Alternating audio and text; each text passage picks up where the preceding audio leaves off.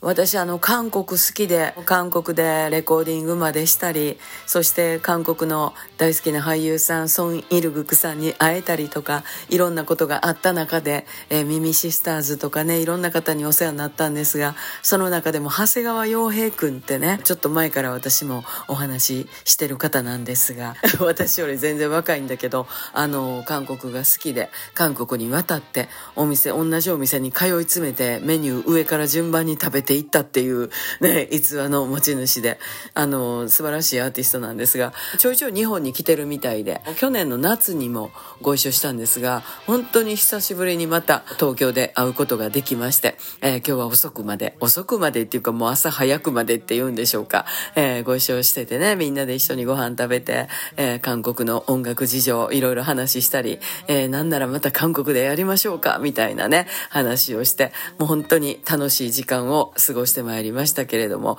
えー、東京でのちょっと用事というか、えー、東京遠征は明日で終わりまして、また明日以降はですね、大阪でしばらくまた頑張るわけですけれども、楽しい友達と会うっていうこともやっぱり大事やなと思いながら今日は過ごしておりました。明日からはまた大阪で頑張りますぜって感じですね。